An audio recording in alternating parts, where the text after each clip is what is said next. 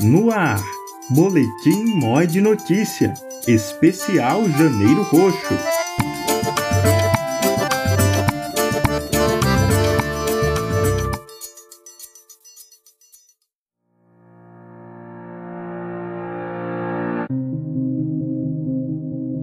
Brasil possui desafios no combate à hanseníase.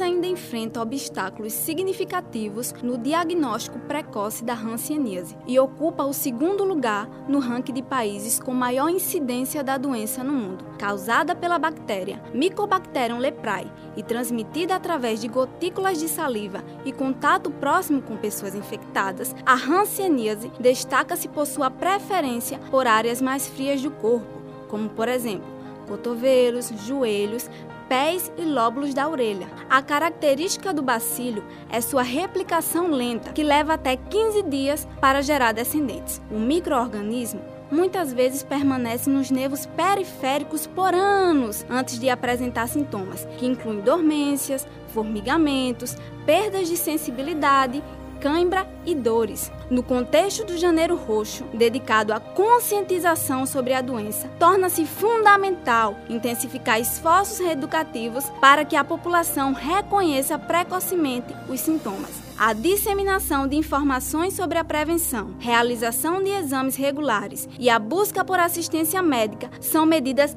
essenciais para conter a propagação da doença e assegurar o tratamento oportuno.